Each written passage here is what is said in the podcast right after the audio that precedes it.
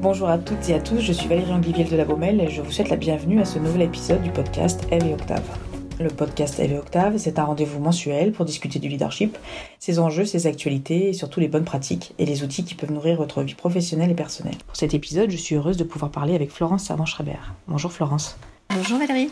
Tout d'abord, permettez-moi de dire quelques mots sur votre très riche parcours. Vous êtes diplômée en psychologie humaniste et en développement durable d'Université californienne et vous avez été l'une des premières à enseigner la programmation neurolinguistique à partir de 1984. Après un riche parcours dans diverses entreprises, vous vous êtes formée à la psychologie positive aux côtés de Tal Ben-Shahar et vous avez ensuite publié votre premier livre intitulé Trois kiffs par jour et autres recommandations par la science pour cultiver le bonheur. Vous avez mis en application les enseignements de la psychologie positive en lançant euh, les ateliers d'inspiration bonheur et sur scène pour jouer le premier spectacle autour de la psychologie positive, La Fabrique à kiff, une masterclass exceptionnelle sur le bonheur. Florence, ces mots sur votre parcours nous laissent voir que la psychologie positive est vraiment au cœur de votre travail. Mais qu'est-ce que la psychologie positive exactement? En quoi est-elle différente d'autres approches de la psychologie? La, psychologie positive, c'est une petite sœur de la psychologie qui n'est arrivée qu'il y a une vingtaine d'années, quand un chercheur américain, Martin Seligman, a décidé de réfléchir à une psychologie préventive. Donc en fait, la psychologie traditionnelle nous soigne et la psychologie positive, pour résumer, va nous donner quelques indications sur comment nous épanouir. Parce que ça n'est pas parce que nous ne sommes plus déprimés par exemple que nous sommes exprimés. Donc c'est lorsque ça va lorsque la vie suit son cours à peu près normal. Est-ce qu'il y a des choses que nous pouvons faire en plus qui vont enrichir l'affaire ou en tout cas nous donner la sensation peut-être que nous contrôlons un peu quelque chose? La psychologie positive nous invite donc à regarder les choses autrement, en voyant ce qui fonctionne le mieux pour nous.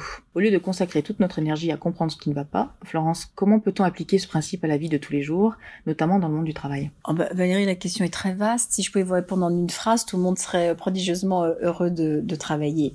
Mais hum, blague à part, ce qu'il faut hum, comprendre, c'est que euh, considérer que nous avons la main sur une partie, non pas de notre destin, parce que le destin, malheureusement, ça, on contrôle pas grand-chose, mais de notre expérience de ce destin peut nous aider. Alors, dans un cadre professionnel, ce que peut euh, nous inspirer la psychologie positive, par exemple, c'est de bien veiller à se servir de qui nous sommes au naturel. C'est-à-dire que vous, comme moi, comme euh, l'ensemble des gens qui nous écoutent, ont des qualités qui sont les leurs, qui sont propres. Ça s'appelle une nature, une personnalité. Enfin, on le voit tous quand on a des copains, on connaît leur personnalité.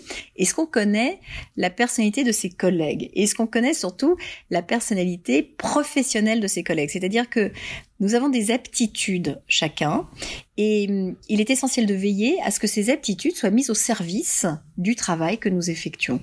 Donc, euh, si on est créatif, de libérer cette, cette créativité. Si on est curieux, de libérer cette curiosité. Si on est rigoureux, de libérer cette rigueur.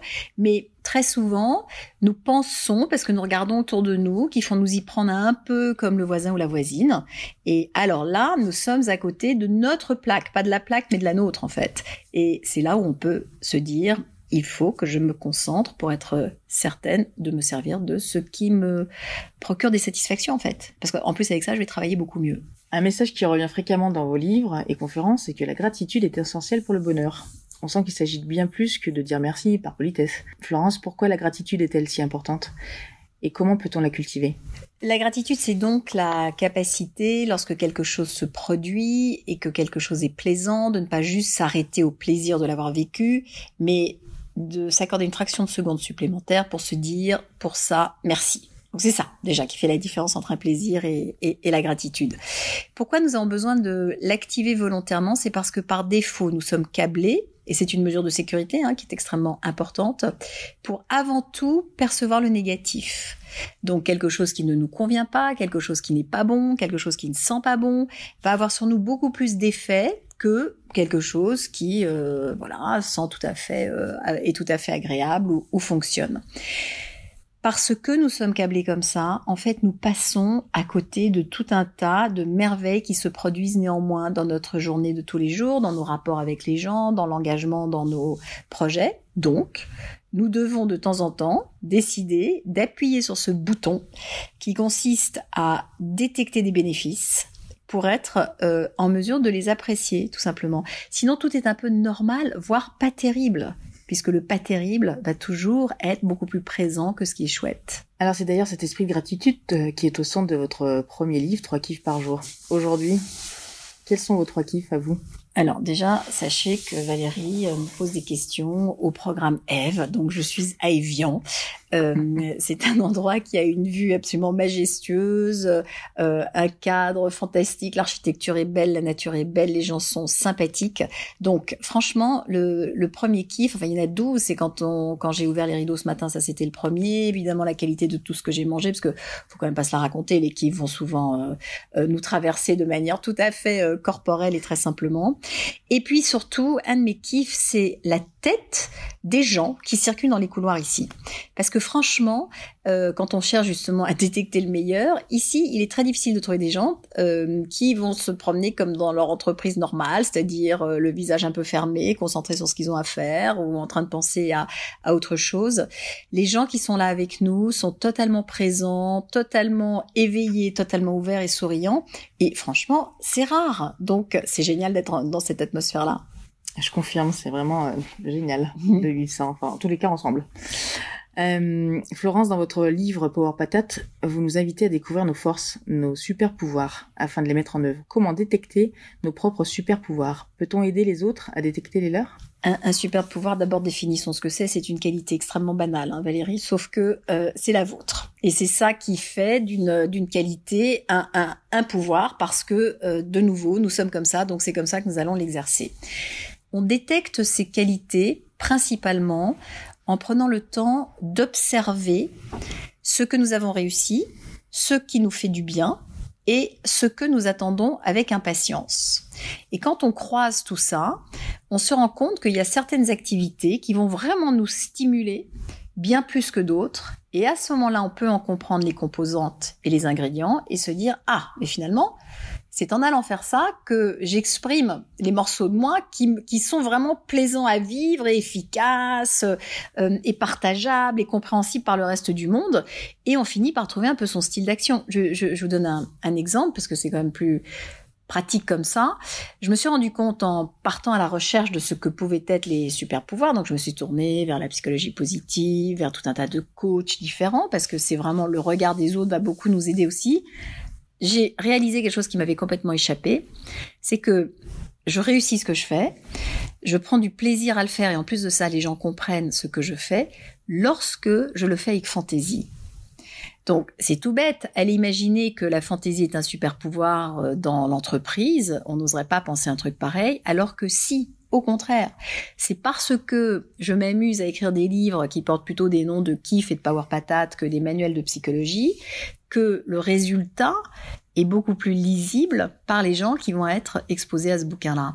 Donc nous avons chacun, chacune nos particularités, nos manières de faire, et plus c'est clair pour nous, plus ce sera clair en fait pour les autres. Quelque chose que j'apprécie beaucoup dans votre travail, c'est la manière dont vous proposez des outils concrets qui nous aident à cultiver le bonheur. Alors quel est l'exercice que vous utilisez le plus souvent dans la vie de tous les jours que vous avez envie de partager avec nous? Hmm. Je vais vous décevoir si je ne vous dis pas que ce sont les trois kiffs par jour, évidemment. Mais euh, cet exercice est quand même une simplicité euh, absolument enfantine, consiste à se demander le soir quelles sont les trois choses pour lesquelles on a hum, éprouvé de la gratitude et de les noter ça va créer des nouveaux circuits neuronaux dans le cerveau, ça va nous aider à, porter un regard différent sur une même situation, ça va nous aider à transformer la difficulté de la réalité pour la facilité. Pourquoi? Simplement pour l'admettre et pour pouvoir continuer à avancer.